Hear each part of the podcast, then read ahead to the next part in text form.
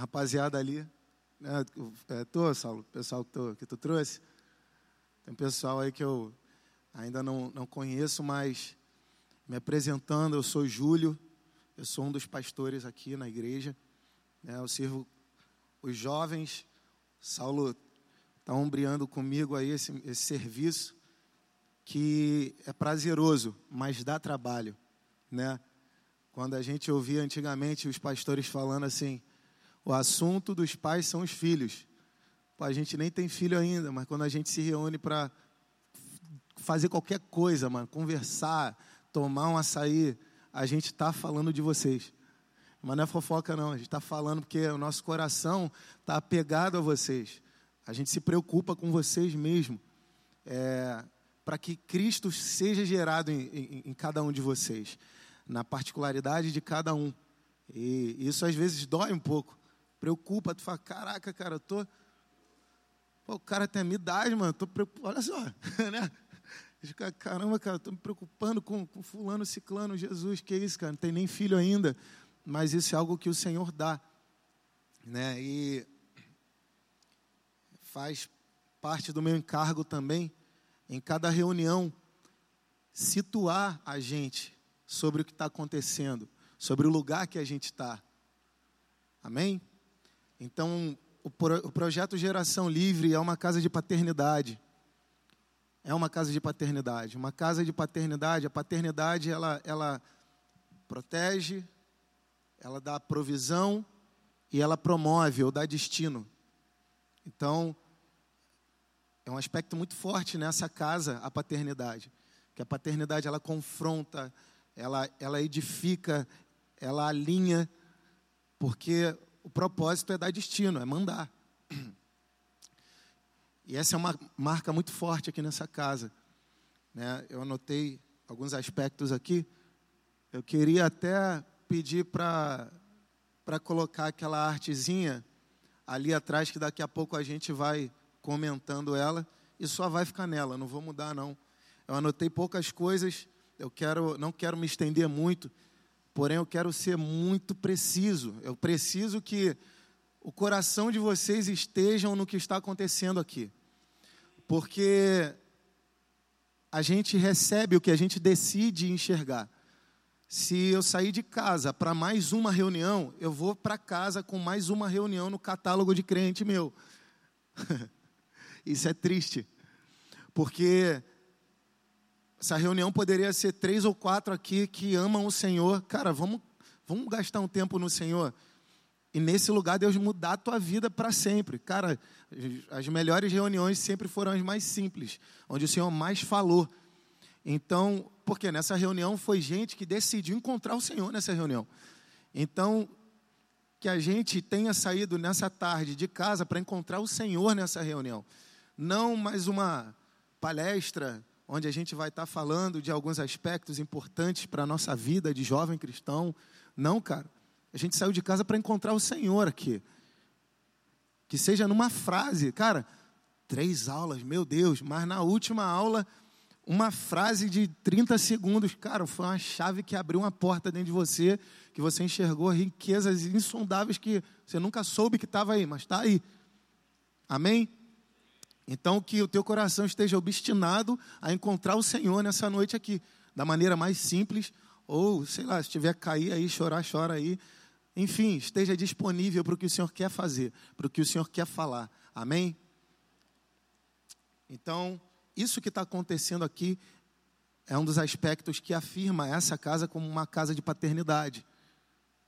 Né? Como eu disse, a paternidade ela dá proteção, provisão e promoção. Né? Em, outro, em, outro, em outra linguagem, reposicionamento, identidade e missão. A proteção, a proteção é o quê? Um desses, desses estudos, aí, acho que do mês passado que a gente teve, a gente falou, acho que foi manifestando o amor de, de Cristo, se eu não me engano. E o estudo começa falando assim: que nós vivemos em dias do pode ou não pode. Sabe? Que a gente está procurando saber o que tem que ser feito para a gente cumprir a nossa função, a nossa tarefa. E o que não tem que ser feito. Então a gente quer se mover em cima disso. A obediência a mandamentos, no princípio né, da caminhada, ou no início da criação de uma criança, a obediência é necessária para a proteção da criança. Não adianta ficar explicando para o Vicente que se ele botar o dedo na tomada, ele vai tomar um choque que pode matar ele. Filho, você pode tomar um choque. Tem oito meses, quantos meses ele tem? Um ano. Ele não vai entender, cara. Ele não vai entender. Aí você vai lá e tira, daqui a pouco ele está olhando para tua cara e está assim, ó. É ou não é? A criança já nasce sabendo teimar, mano. a gente já nasceu assim. Mas aí qual é o papel do pai e da mãe? Da mãozinha. Não pode. Aquele tapinha com o dedinho assim, ó. Aí uh, faz beicinho, daqui a pouco esquece, está lá de novo. Aí é, aí é o cansaço, irmão. Vem cá de novo, vem cá. Não pode. Até que um dia ele vai entender. De primeira ele vai entender. Se eu meter a mão ali, eu levo tapa. Não quero levar tapa. Mas quando ele amadurecer um pouquinho, ele vai agradecer pelos tapinhas que ele levou, porque não permitiu com que ele morresse. Sabe, a obediência, às vezes sem muito entendimento, ela é necessária para proteção. Isso é o que habilita o filho a crescer e chegar num ponto de maturidade para gerir coisas de maior, maior responsabilidade e confiança. Aí o pai confia, filho, vai lá. Pai, eu não sei que horas eu vou voltar. Não, Fica à vontade, eu confio em você. Você já aprendeu a obedecer. Então você tem liberdade para andar em amor. O desejo do Pai é que a gente ande com Ele em amor, em confiança. Por que, que a gente não consegue confiar, por isso questiona tudo e não consegue fazer nada?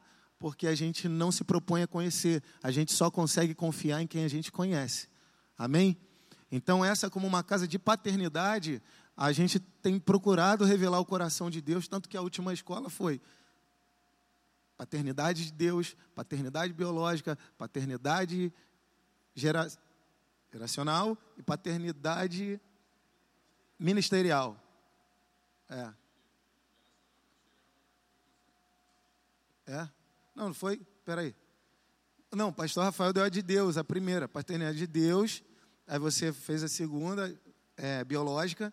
Eu falei a terceira paternidade geracional, o pastor Rodrigo falou da ministerial. Não foi não? Acho que foi isso aí. Então, cara, pô, qual é o lugar que tu vai ouvir tanto de paternidade? Para começar que ouvir falar de paternidade para a gente da nossa idade ou até mais velho, dá um nó, mano. Dia dos Pais não é um dia muito feliz para muita gente. Infelizmente, eu sou barbeiro é, eu, tenho, eu, eu vivo dessa profissão há oito anos. Então, eu, tenho, eu conheço muitos rapazes, muitos homens. Cara, cerca de quase 90% não tem um bom relacionamento com o pai. Aí dentro desses 90% estão os que nunca viram o pai, que o pai abandonou, que o pai é, é presente, mas é ausente, enfim, aí tem vários tipos. Ou seja, o espírito de bastardia paira sobre a mente e o coração dessa geração.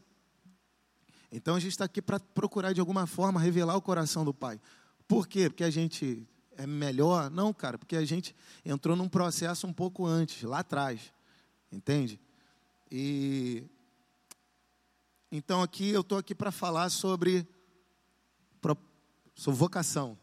Já estou lá na aula de paternidade. Então aqui eu estou para falar um pouco mais sobre vocação. Eu vou. Ah, tosse aí, Jesus. Repreende, Senhor. Intercede aí, vaso. Satanás está furioso. Sai.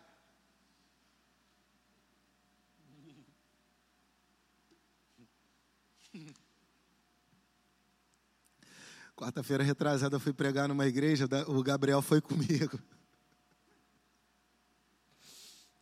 Só Jesus, mano. 360 oportunidades antes de eu pregar. Eu pregar 10 para as 10, irmão. Teve de tudo, irmão. Até o Gabriel recebeu oportunidade, cara. Aí, meu Deus, que loucura, mano. Eu tinha esquecido como era louco isso. Do nada, o cara tava com tantã, repique, cavaco. Agora é a hora do corinho. Quando eu olhei, eu falei, ué, tiraram do bolso isso. Tem um homem de branco, tá, tá, tá, tá, tá, tá, tá, tá, e nego rodando. Eu falei, ele quer te dar água. Eu falei, Senhor, eu aqui, ó, orando em língua, Senhor, me ajuda.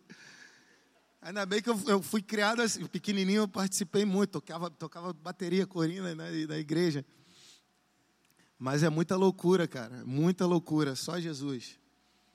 Vamos lá. Aí o inimigo está furioso. É assim, o playback agarrava, não é nem mais playback é de, de DVD, não. O, a, a pessoa lá leva o celular para o operador de som, aí ele coloca um cabinho no celular e reproduz a música ali, mano. Olha aí, tecnologia. Aí agarrava, aí não, não reproduzia aí. Ora aí, vaso. Ora aí, vaso. Ora aí, vaso. O inimigo está furioso com a minha garganta, mas vamos lá. A arte está ali. Cara, se vocês puderem tirar uma foto daquilo, ou se vocês puderem anotar exatamente como está ali, é muito importante.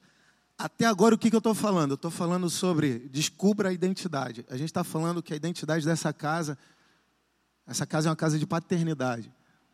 E a paternidade, ela deixa bem claro a nossa identidade. Bem claro. Entende? Todos nós somos filhos de Deus, cara. E quem participou da escola sexta-feira à noite já tem maior clareza sobre o que é isso, ser filho de Deus. Isso é muito mais complexo do que o mundo. Não, Deus é pai. Não, não é assim, filho. Isso é muito mais profundo e mais simples que a gente imagina. Essa é a nossa identidade. Nós somos filhos de Deus. O Saulo acabou de falar sobre o chamado. E a primeira menção de chamado na Bíblia é quando Adão cai e Deus vem e fala: Adão, onde é que você está? Né? Eu vou fazer uma leitura rápida que resume essa arte aí. Beleza? Em primeiro lugar, aqui na minha leitura está chamado. A primeira vez que aparece alguém sendo chamado na Bíblia está em Gênesis 3, 9. Quando Deus pergunta a Adão, onde você. Quando Deus pergunta a Adão onde ele está. Logo conclui-se que o chamado não é o que fazemos, e sim onde estamos. Nosso chamado não é fazer algo para Deus, é estar com Ele. Amém? Chamado não é o que nós fazemos ou o que a gente acha que sabe fazer ou acha o que tem que fazer. Nosso chamado é estar com Deus. Adão estava com Deus todo dia. Um dia ele não esteve mais. E aí Deus falou: Adão, onde é que você está? Uma voz que reposiciona, que chama para perto de novo. Um dia a gente estava perdido lá, sei lá onde, fazendo sei lá o quê. E a gente recebeu um chamado de Deus. Hoje a gente está aqui porque a gente atendeu a um chamado de Deus. Só que o chamado de Deus não é um ato, é uma ação contínua. A gente insiste em se posicionar rumo ao coração de Deus. A gente insiste em estar com Deus. Cara, é tão difícil estar com Deus. Então vamos estar junto de quem está querendo estar com Deus, quem está tentando estar com Deus há mais tempo do que eu. Essa deve ser a nossa intenção.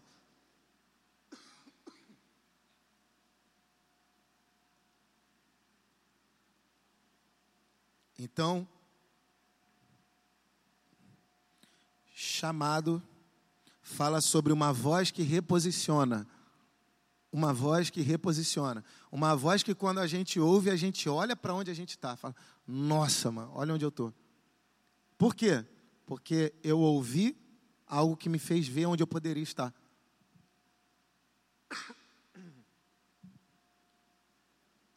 Eu vou chupar uma bala, não se incomodem.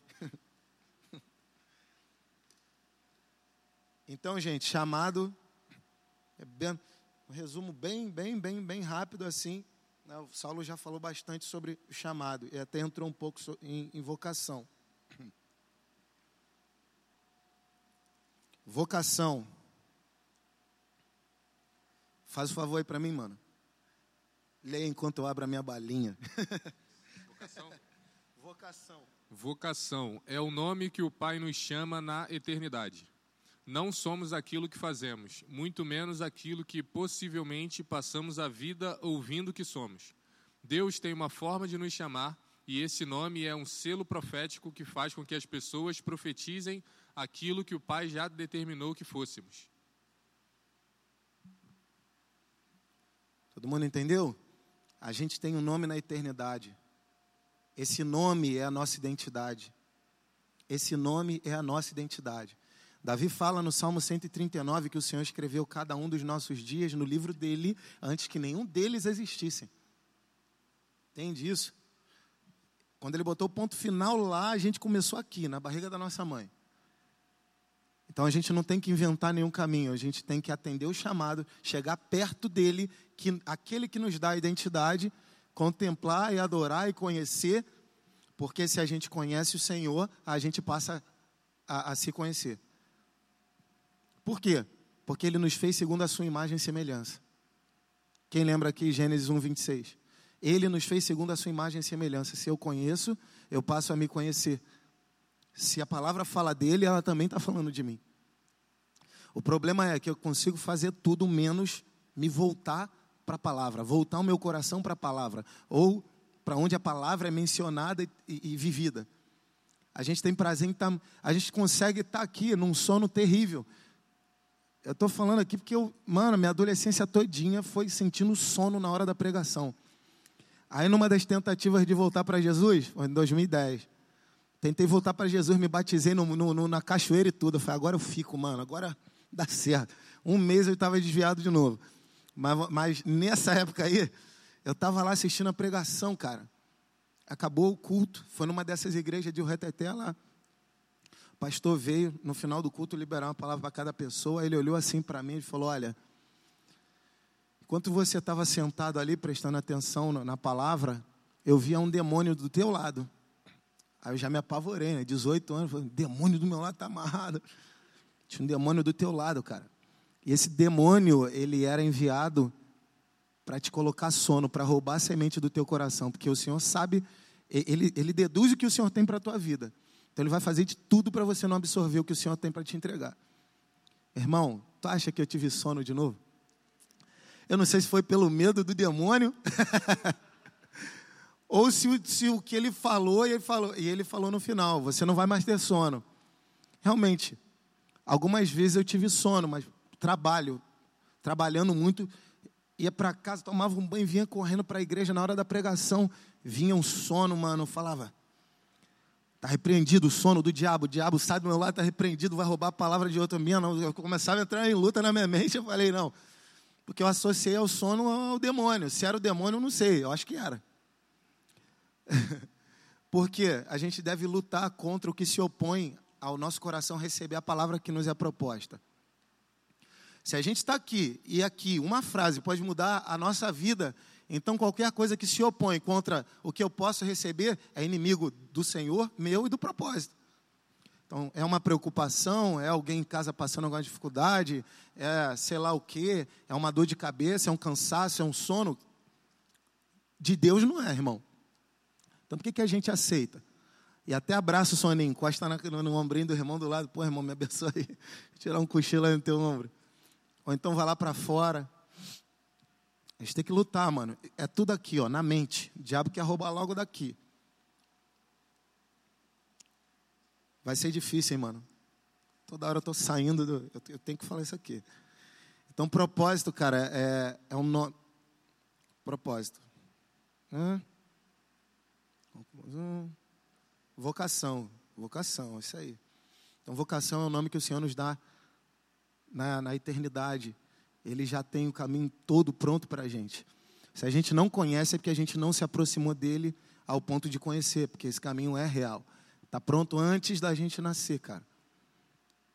Romanos 1, 23, se eu não me engano, diz que indesculpáveis são os homens por não crerem no Evangelho, porque tudo de Deus que era para ter sido revelado foi manifesto através das coisas criadas.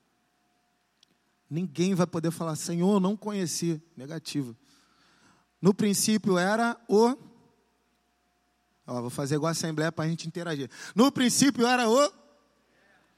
Ou tem outras versões que fala, no princípio era a palavra. A palavra estava com Deus e a palavra era Deus. A matéria ela é dada antes da fundação do mundo, cara. A matéria, o que é matéria? A gente está vivendo aqui, cara, isso aqui é uma grande escola, a nossa vida. A palavra de Deus é a matéria e ele é o professor sensato. No dia da prova, ele não vai dar uma prova além do que ele ensinou, cara. O dia do juízo está aí para isso, é uma aplicação da prova. Filho, eu te dei a matéria a vida inteira, velho. Você tratou com pouco caso que eu tinha para você. Infelizmente, a prova é essa aí, ó. Tem tudo a ver com o que eu já falei. Você não está dentro porque você não se apegou à matéria, não praticou, enfim. Quem condenou a terra foi Noé ou foi pecado do mundo? Noé era o único justo, íntegro, reto que andava com Deus e era temente a Deus. Ou seja, o único que se apegou à matéria que foi dada. Qual era a matéria? A palavra. A palavra estava com Deus, a palavra era Deus. Noé andava com Deus. Noé era alguém que provava que era possível andar no mundo tão ruim, andando com Deus e sendo reto e íntegro. Alguém que estudava direitinho. Pá. O dia veio a prova, a aplicação da prova, o dilúvio. E levou tudo. Mano. Só ficou quem? Noé e a sua casa. Como se aqui fosse uma, uma Saulo, professor, deu uma matéria semana, três semanas atrás, deu uma matéria aí. Falou, galera, ó, daqui a três semanas a prova vai ser aplicada, estudem. Aí, ontem foi a prova, aí hoje está todo mundo aqui revoltado. Não, vamos pegar o professor Saulo, mano. Tá maluco? Não. Que? Tirei zero, cara. Não, tirei 0,5. Não tem. Quem tirou mais aí? 2,1. Não, mano, ele exagerou e pegou pesado. Vamos lá, vamos lá. Ué, Saulo, sem condições, mano. Dá outra prova aí, porque tu exagerou, mano. Aí o Saulo pega a planilha dele, peraí, rapidinho. Cara, tá aqui na minha planilha que, que o Rafael tirou 8.9. Não, impossível. Ó, tá aqui. Quer ver? Quer corrigir a prova dele? Toma aí, pode olhar aí todo mundo a prova dele. Não, professor, mas você tem que ver que quase todo mundo se deu mal. Ah, quase todo mundo. Quase todo mundo, por quê? Porque o Rafael tirou essa nota. O Rafael está me provando aqui que alguém nessa sala escutou o que eu disse, praticou o que eu ensinei e provou que era possível ter passado na prova. Foi difícil? Foi. Tanto que ele mesmo estudando tirou 8 pontos, sei lá. Vocês não tiraram porque vocês não deram valor. Trataram com pouco caso o que eu já disse. Trataram com pouco caso o que eu já entreguei. Então, que no dia do juízo, a gente não seja encontrado como aqueles que trataram com pouco caso aquilo que o Senhor já nos entregou. Porque quem condenou a terra foi a justiça de Noé. Ele elevou o nível de justiça. O nível de juízo vem de acordo. Vem equivalente. É dali para baixo que vai ser levado. Então, que a gente possa levar a sério o que o Senhor está falando, cara. Chega de um monte de jovem inconstante que desvia e volta, desvia e volta. Namora, separa, namora, separa. Pornografia, masturbação, santidade. Dízimo, oferta. É, gastou dinheiro com tudo, ficou endividado. É, não, cara, a gente tem que aprender a gerir a nossa vida, cara. Se a gente não está conseguindo gerir a nossa própria vida, mano, como é que a gente quer viver vocação? Amém? Antes da vocação tem processos. Propósito. Está ali. Propósito é aquilo que é principal, que nós cooperamos e que é maior do que nós. O propósito não é que alcancemos as nossas coisas, e sim que cooperemos com a construção estabelecida, a constru...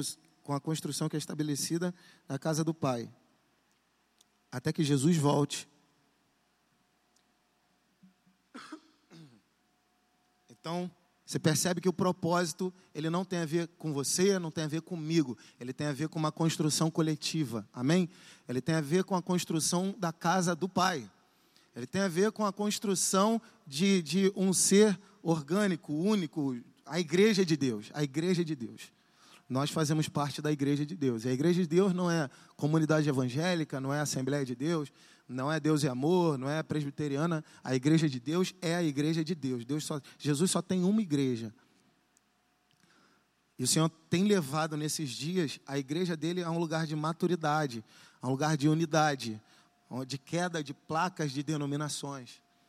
É, de, de 2013 para cá que a gente conheceu o Mevan, eu, eu vi isso mais do que nunca. Cara, gente de todo tipo de denominação se unindo em nome de Jesus. Então, aquilo que era motivo de separação passou a ser motivo de, de união. Cara, eu oro muito, mas eu não sei instruir como você instrui. Então, vamos se juntar, porque eu te ajudo a interceder um pouco, e aí você ajuda a minha congregação a sobre a instrução. Então, a igreja está se unindo, está se tornando um. O propósito não tem a ver com as nossas realizações pessoais, irmão. Não tem a ver, propósito não é chamado e não é vocação. Propósito é propósito. Propósito fala do corpo de, de Cristo, da casa de Deus, fala da igreja. Amém? O propósito, é, é, é, eu acho que é o fator mais importante de tudo que está ali. Por último, ali, a missão é incumbência ou função que recebemos para cooperarmos com o propósito principal. O que fazemos fora da, congrega... da, fora da posição é apenas o que fazemos por nossa conta, mas o que executamos quando estamos na posição correta flui. Existe uma posição para que a gente participe do propósito, porque o propósito fala do corpo e o corpo de Cristo. E Paulo fala que o corpo é constituído por muitos membros. Os membros são uns diferentes dos outros, do outro. Então eu não posso pegar essa água com, a, com o pé e botar na boca. O pé serviu, né, foi criado para outra coisa.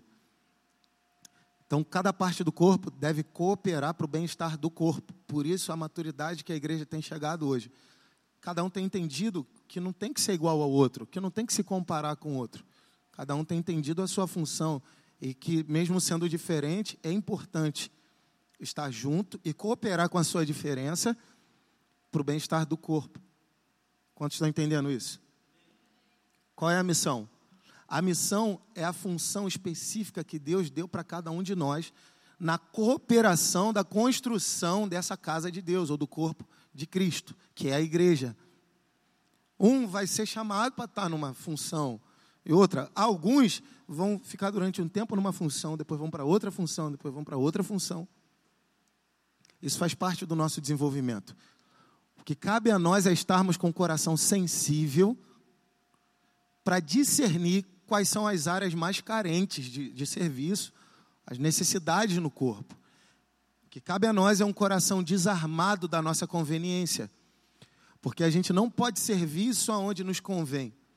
Não, cara, porque eu sou pregador, sou mestre formado em teologia, fiz três seminários e sou semi-querubim, então o meu negócio é mais é o mestrado. Eu já ouvi isso. assim, desse jeito.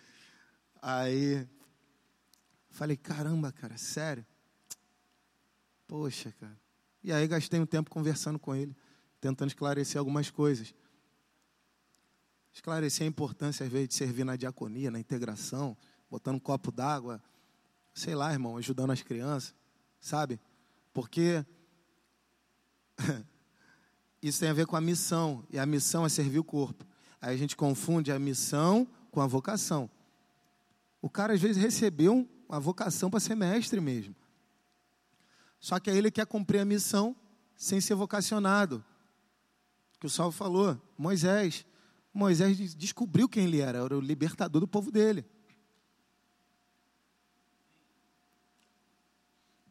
Aí o dia foi lá visitar o povo dele, pegou o capataz egípcio espancando o escravo hebreu. Pô, ele se sentiu no lugar do escravo, que ele descobriu que ele, ele era, até para ter morrido. Foi separar, empurrou o cara, o cara bateu a cabeça na pedra, morreu. Pronto. O ímpeto de, de, de, de executar a vocação antes de ser liberado para a missão fez ele se arrebentar. E aí ele teve que fugir.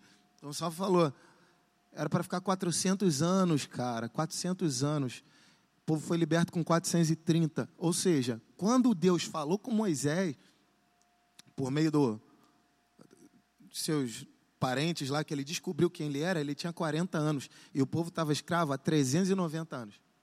Só faltavam 10 anos. Moisés só tinha que ficar quietinho, mais 10 anos, mano.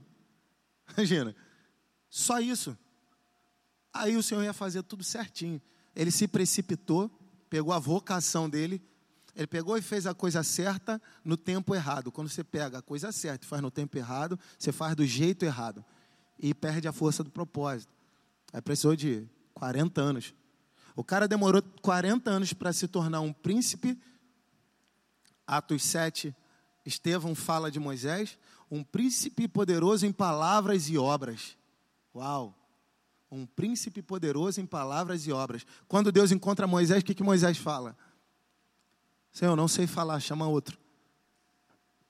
O cara demorou 40 anos para se tornar um príncipe poderoso em palavras e obras, mas Deus usou mais 40 anos para despir ele do que ele achava que ele era.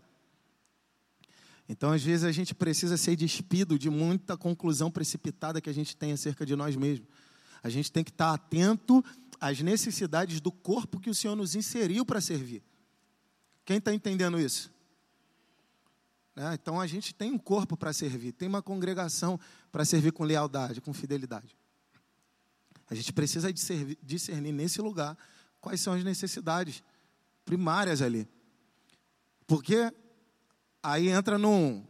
Não, aí o cara recebeu um, um chamado, né, uma vocação. Não, já, por exemplo, o cara recebeu um chamado, se reposicionou, fez o caminho de volta, começou a se relacionar com a voz do Senhor, que chama ele para perto, andar com gente que também está no mesmo caminho, e aí, pum, ele recebe a vocação. Cara, você é isso. Ele, uau, eu sou isso, eu estou vendo isso.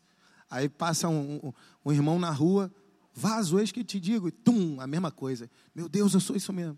Daqui a pouco vem uma terceira pessoa, pronto, eu já sei quem eu sou. Aí ele vai na igreja, ele começa a, a, a errar a dose para menos. Vamos colocar assim, já viu gente que, não, irmão, eu tô, só vou ficar no banco porque eu quero ser o menor, sabe? Quero, tô aqui só para só para receber, tá entendendo? Quem, quem que não já fez isso, né? só viu. Então, cara, isso aí é um grande erro, sabe por quê? Porque no reino de Deus, o reino que Cristo falou, é o reino dos homens de cabeça para baixo. No reino de Cristo, quem perde é quem ganha, quem morre é quem vive, quem o maior é o que mais serve. Ou seja, se eu estou servindo, isso aponta para o tamanho que eu tenho nele para aquilo que ele já falou a meu respeito.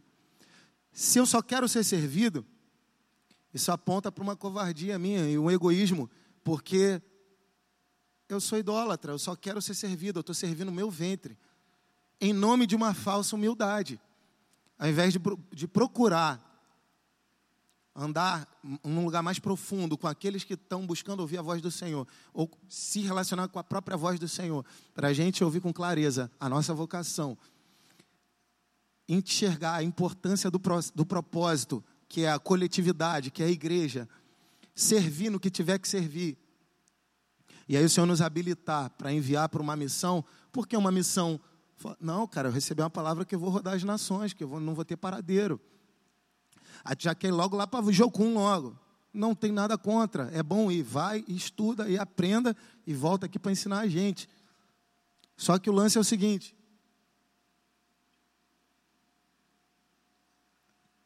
Às vezes a gente recebe uma vocação e quer imitar quem recebeu a mesma vocação.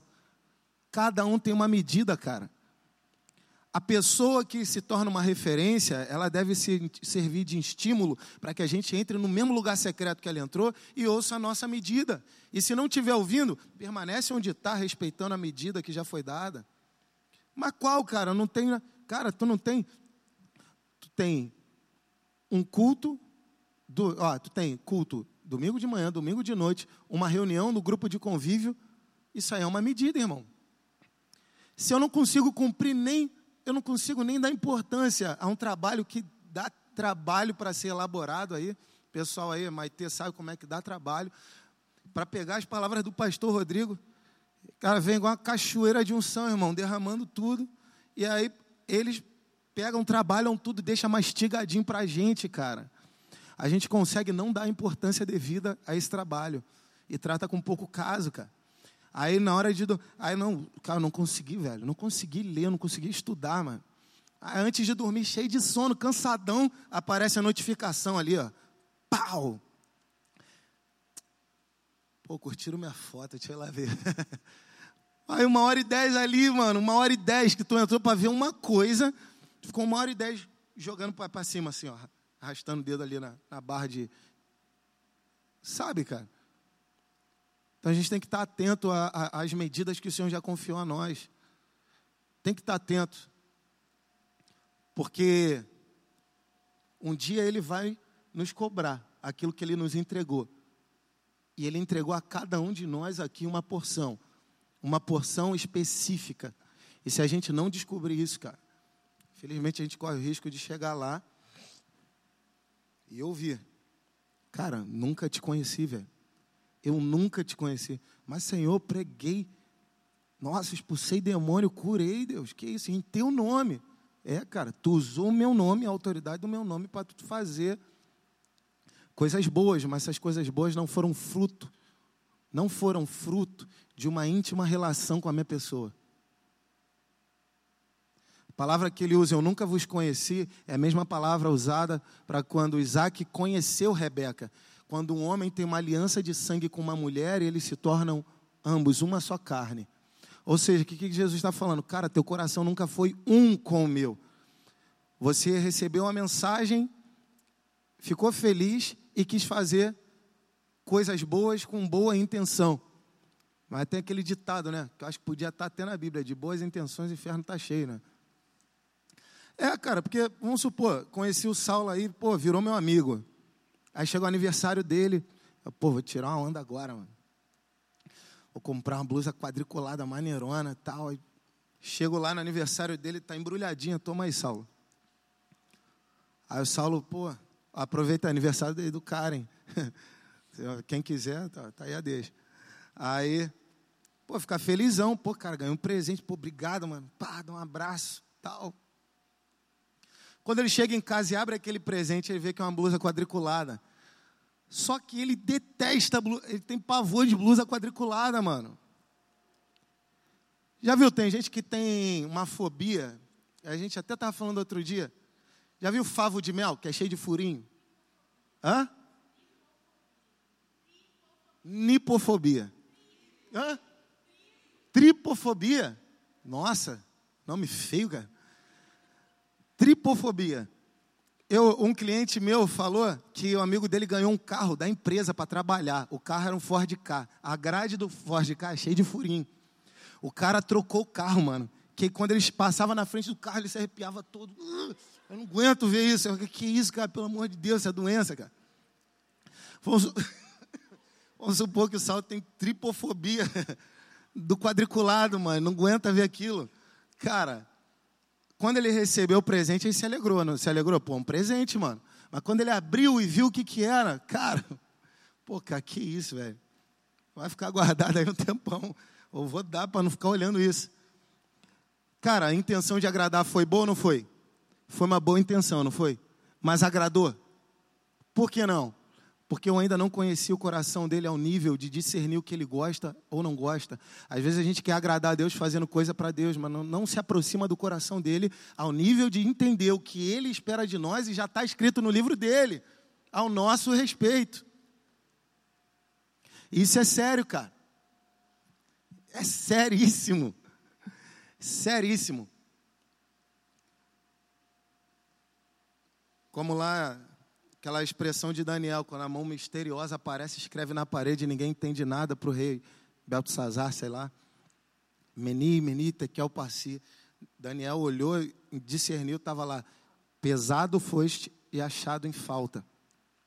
Em Apocalipse tem expressões que o Senhor vai pôr na balança. Cara, é exatamente isso. O Senhor vai colocar uma balança. De um lado, ele vai colocar tudo que ele escreveu a nosso respeito. Do outro lado, ele vai falar para você subir Vamos ver se está equivalente. Vamos ver se você conheceu meu coração a um ponto de cumprir tudo o que eu queria. Sabe? Isso é sério. Existe um caminho pronto no coração do Senhor ao nosso respeito. E a gente precisa desmistificar um monte de conclusões precipitadas. Não, porque eu tenho um chamado, mano. Não, cara. Nossa, o que? Tu não sabe as palavras que eu tenho lá no meu caderno. Cara, Vamos aprender a ser igreja primeiro, vamos aprender, vamos aprender a, a, a servir, sei lá, mano, nas crianças, o, o voluntário, vamos, vamos, aprender a fazer as coisas pequenas primeiro, vamos aprender a se importar com o propósito primeiro, porque a construção do propósito é algo maior do que nós. Quem está entendendo isso, irmão? Isso aqui está acontecendo porque essa é uma casa de paternidade. A paternidade vai tocar diretamente a identidade. E a identidade é isso aqui que a gente está falando. A gente é filho de Deus. A gente já ouviu um chamado, está buscando se reposicionar e por isso a gente está aqui. Muitos aqui já receberam, já entenderam a vocação que tem no Senhor. Alguns não entenderam e nem sabem qual, mas um dia vão saber. Mas a gente está aqui, ó, diante de um propósito. Ou alguns que não congregam aqui têm a sua congregação para honrar e para cooperar com o propósito. A construção coletiva que é maior do que nós. Para que a nossa missão possa fluir, cara. Para que o nosso serviço na casa de Deus não seja algo enfadonho, cansativo. Ah, mais uma tarefa para fazer. Ah, mais uma reunião para ir. Cara, a gente só vai receber o que a gente decide enxergar, cara. A gente precisa enxergar que cada reunião, que cada serviço feito é um portal aberto para a gente acessar o coração de Deus, cara. Você é louco, cara. Cara, quanto... Deus já falou comigo uma vez que eu cheguei cedo, lá na Turquesas ainda, antes de todo mundo, não era nem minha função, mas eu peguei um pano, limpei tudo que estava sujo lá, cantando. O Senhor começou a falar comigo, eu chorei. Pô, para que vir um profeta e botar a mão na minha cabeça, cara? Tem coisa tão simples que o, que o Senhor pode usar para falar com a gente. Ele quer complicar tudo. Se a gente cumpre uma função bem, bem feita no, no nosso contexto, no propósito, aí sim, irmão, a gente entra no lugar de maturidade, chega o tempo do Senhor te falar, cara, agora você vai de fato uh, exercer a plenitude da tua vocação e a missão que você exercitou lá nas coisas pequenas, agora você vai para um lugar e vai ensinar esse coração para outras pessoas. E aí pronto, aí vai lá para o Chile, para o Peru, para a Argentina, vai para a África, vai lá para a Europa, vai, vai para o lugar que o Senhor te chamou, vai para o Oriente Médio, morrer lá em nome dele, vai fazer o que ele já falou que tu vai fazer. Mas vamos focar nas coisas pequenas e práticas primeiro, que essas são, esse é o campo de, de, de concentração ali, é, é o lugar do exercício. Amém? Comecei 4h35, são 5h21, então tem 15 minutos para encerrar, né? Todo mundo aqui, eu, ficou claro?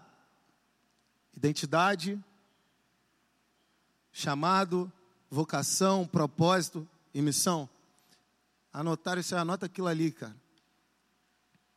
É, eu quero contar um, um, algo pessoal meu que tem a ver com tudo isso que foi dito, tudo que o Saulo falou.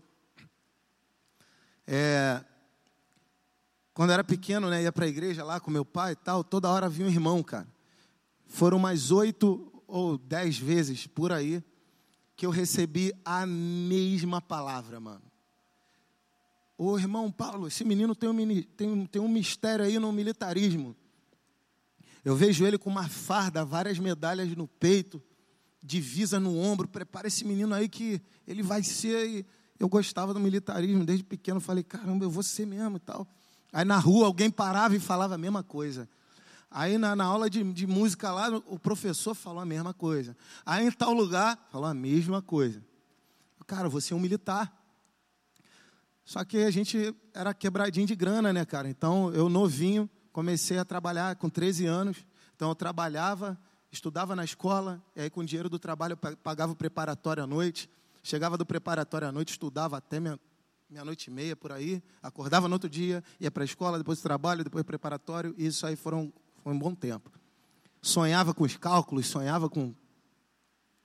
Meu irmão, tudo deu errado. Nada deu certo.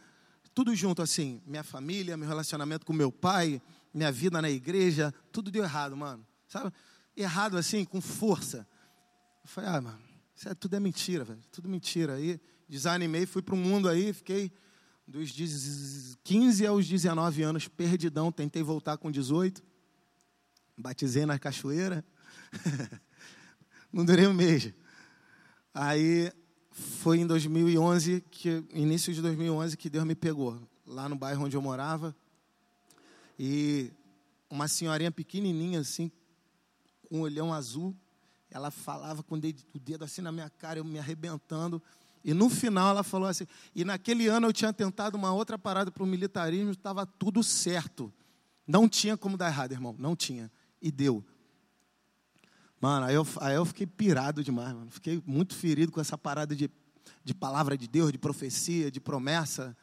Ah, cara, fiquei muito doido com aquilo ali. No final, já, eu já estava quebrado. No final, ela ainda falou. E aquela farda que eu falo desde a tua infância, eu falei, ah, não, para. Vou empurrar essa coroa. Não é Deus, não. Aquela farda que eu falo desde a tua infância é a minha vontade para você. Você ainda não entende, mas ela está guardada para você. Se posiciona para você entender isso. Acabou o culto lá, partiram o bolo do aniversário da minha irmã. A gente, estou lá comendo bolo e eu comecei a pensar: se eu ficar nessa igreja, eu sei que eu desvio rápido. Minha família está toda aqui, eu não me dou bem com ninguém. Daqui a pouco eu estouro e vou embora. Senhor, para que lugar eu vou, Senhor? Me leva para um lugar que eu consiga permanecer. A velhinha veio do nada, de novo, irmão, igual ninja. Puf, noturno, apareceu aqui. Fiquei com medo da velhinha. De onde ela veio, cara? Que isso? Ela falou, ah, Deus está te ouvindo. Eu estava pensando, sabe? Com medo. Eu só estava com medo de desviar de novo, não queria desviar. Ela, meu filho. Aí eu, ai, que isso, cara? Ah, Deus está Deus tá te ouvindo. Domingo que vem vão te convidar para um lugar novo. Nesse lugar, tu vai e permanece. Porque lá eu vou te quebrar e vou te refazer. Eu vou te quebrar e vou te refazer. Até que você e o teu caráter ganhem a forma que o Senhor deseja. Ele deseja expressar o caráter do filho. Mas faltam vasos que se deixam ser quebrados. Seja um vaso que se deixe ser quebrado. Permanece lá. Aí meses e meses e meses eu desviado, aí os pais do Gabriel me convidando para ir para uma igreja, cara, que eles conheceram, o, o, Bruno, o Saulo, Júlio, mas tu tem que ir lá, mano, lá é diferente, lá é diferente, lá é diferente.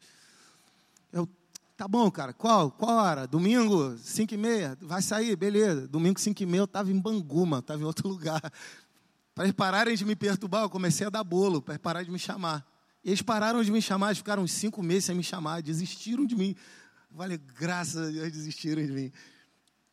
Quando essa mulher me falou que era um lugar diferente, eu lembrei deles falando, cara, lá é diferente. falei, será que é lá, esse lugar que os caras me chamam direto? Eu acho que eles não vão me chamar mais. Tanto bolo que eu dei, eles desistiram de mim, cara. Que, mano, domingo seguinte os caras me chamaram. Eu falei, eu sei que é lá, só não sei onde. Era lá, ainda Honório Gurgel, ali em frente, ali do trem, perto da estação. Lá lotado dava quantas pessoas, pastor? Mais 60, 50 pessoas? Pequenininho, cara, assim, ó. Aí eu cresci no reteté, no manto, do pula, do grita, né, do roda. Aí eu cheguei lá, eu falei, pô, cara, tudo diferente, meu irmão, nada a ver. Aí o pastor falando umas paradas assim, falei, rapaz, esse cara é maluco, cara. A igreja é pouca gente, e ficar falando essas paradas vai esvaziar a igreja, cara. Assim, uma palavra assim, dura assim. Mas eu comecei a, a voltar, voltar, voltar. Por quê?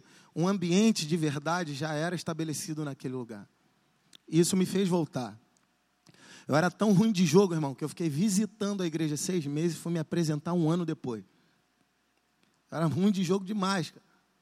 Só que nesse lugar eu aprendi a ser confrontado, a ser instruído, a ser corrigido, sabe, a ser podado, restaurar meu relacionamento com a minha família. Eu era o pior da minha casa, Deus usou o pior.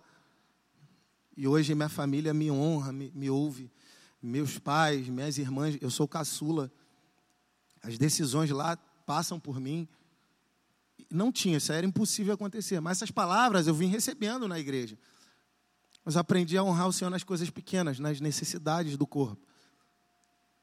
E aí, por fim, falando de vocação, né? essa bendita farda aí, que falaram, falaram, falaram, eu não queria saber mais.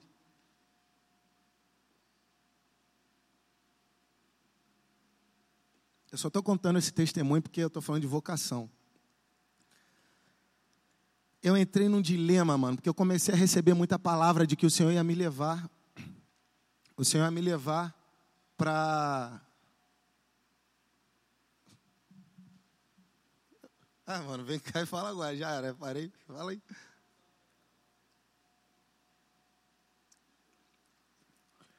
Então entrei num dilema porque eu eu não queria perder eu não queria perder tempo, sabe?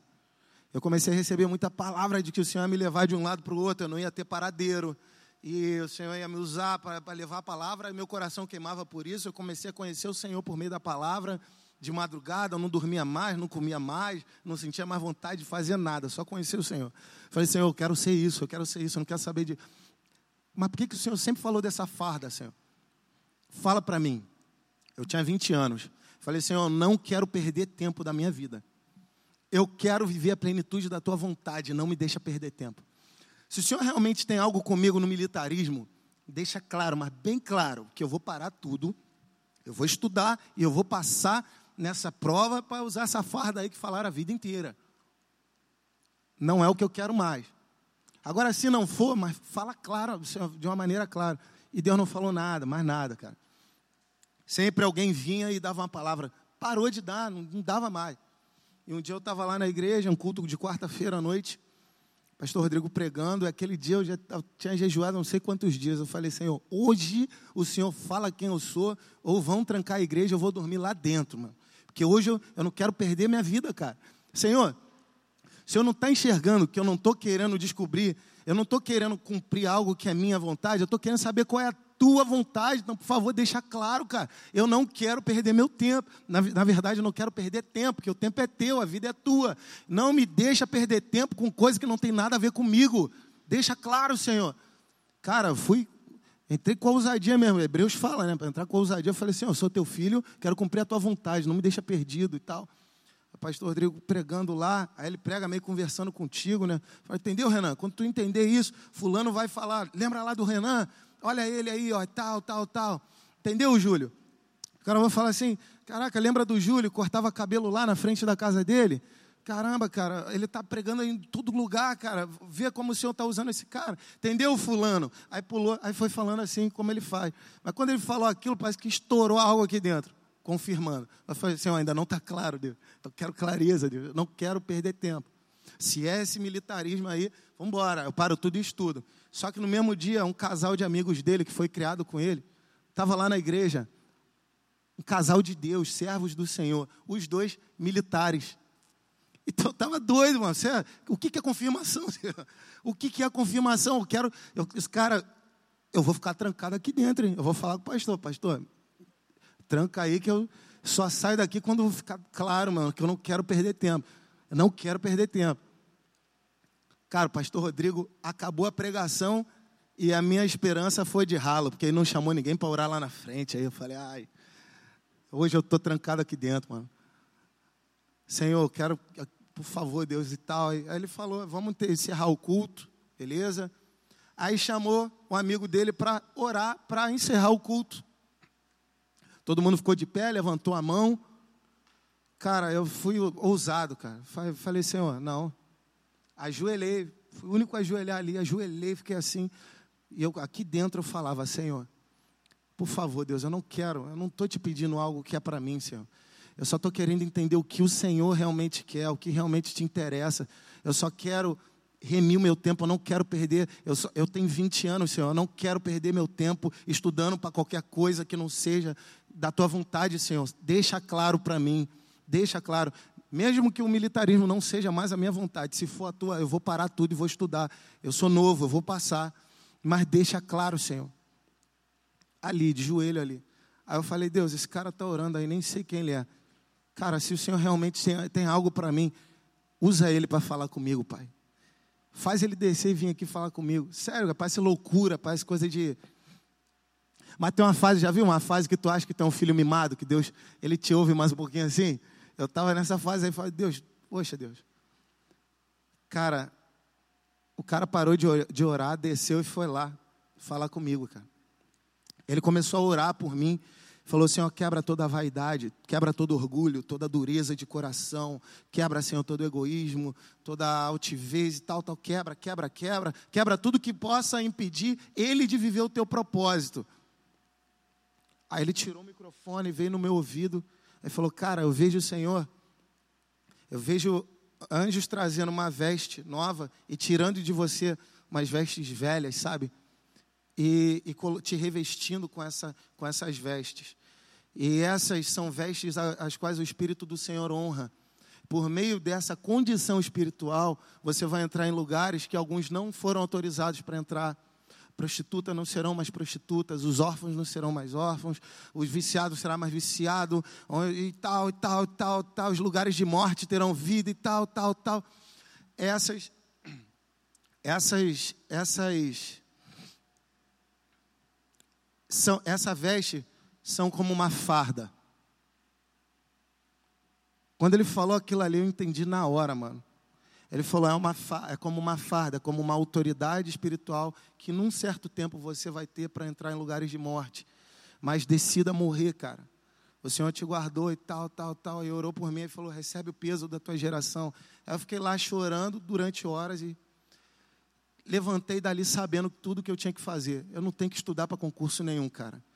Naquele momento ali, o Senhor me deu a direção, fiz a barbearia, comecei a trabalhar, sustentar minha vida, ser responsável com os meus compromissos e buscar o Senhor e conhecer o Senhor. Isso é algo que tem a ver com a vocação. Beleza, mas não é por isso que eu saio de um lado para o outro, atrás de um, de um movimento, atrás de uma, de uma.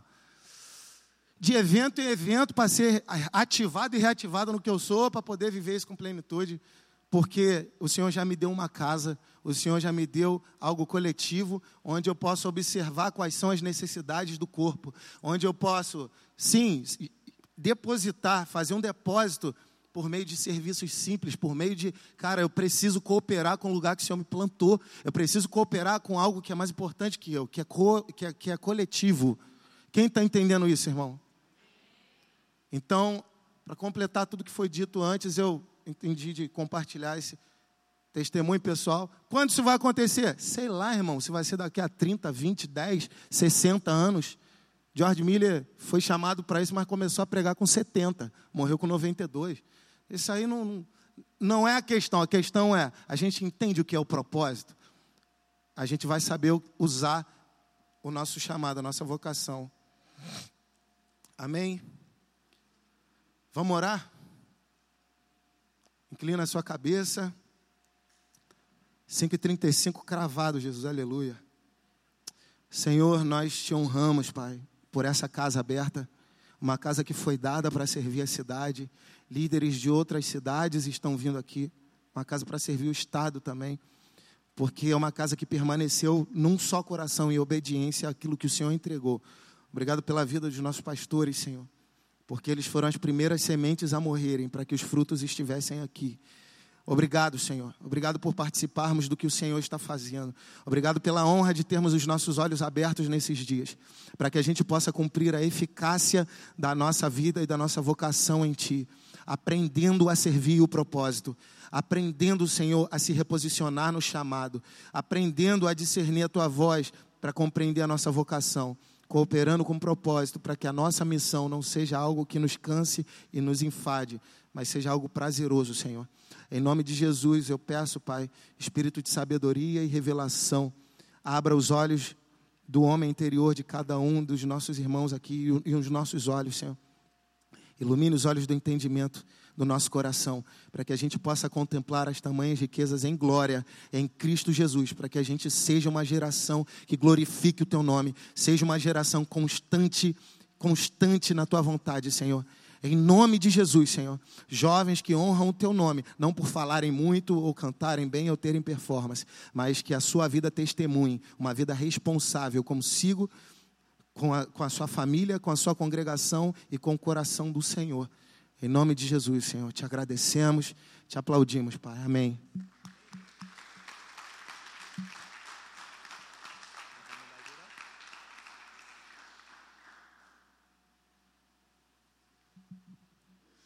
Queridos, você que está muito apertado para ir no banheiro, você tem um minuto. Nosso intervalo que a gente teria agora foi para o final, para ele ser mais estendido, tá bom? A gente vai estar tá organizando uma mesa ali bem bonita daqui a pouco. Então, agora nós teremos a última palavra do dia, que é com o nosso pastor Rodrigo. Queria chamar o nosso pastor aqui. Queria pedir que você ficasse de pé um pouquinho. Está sentado há um bom tempo, né? Estender suas mãos para cá. A gente vai estar orando pela vida dele. Feche seus olhos. Queria pedir que você abrisse sua boca também, que você liberasse sobre a vida do nosso pastor, sobre a vida do Pedro, da Rebeca, da pastora Priscila bênçãos que você desejaria nem para você. Vamos honrá-lo agora, o nosso pastor, tá bom? Abra sua boca. Vamos, vamos, abra sua boca em honra. Vamos abençoar a vida do nosso pastor. Pai, apresentamos a vida do pastor Rodrigo, homem que tem sido boca de Deus em nossas vidas. Nós te agradecemos por tudo que ele é, por tudo que ele representa para nós. E nós te pedimos, Deus, mais uma vez, use-o para ser canal para as nossas vidas, que o nosso coração esteja sempre pronto para receber tudo o que será dito, porque mais do que aquilo que ele fala, nós conhecemos o seu coração. Então nós conhecemos a honestidade do caráter do teu filho. Então tudo que ele fala é para abençoar o nosso ser, é para cada vez mais vocacionar a nossa vida. Então que nós nos tornemos filhos cada vez mais posicionados a partir de tudo aquilo que ele vai estar liberando sobre nós agora. Nós te agradecemos, Deus, por tudo que será dito aqui agora. Em nome de Jesus. Amém. Amém, gente. Pode sentar. Tudo bem? Tudo bem? Então abre aí Mateus capítulo 16, vamos conversar um pouquinho. É... Não, vou esperar o pessoal voltar, fica melhor. Fica, conversa aí um pouco. Quando a galera voltar, a gente a gente começa.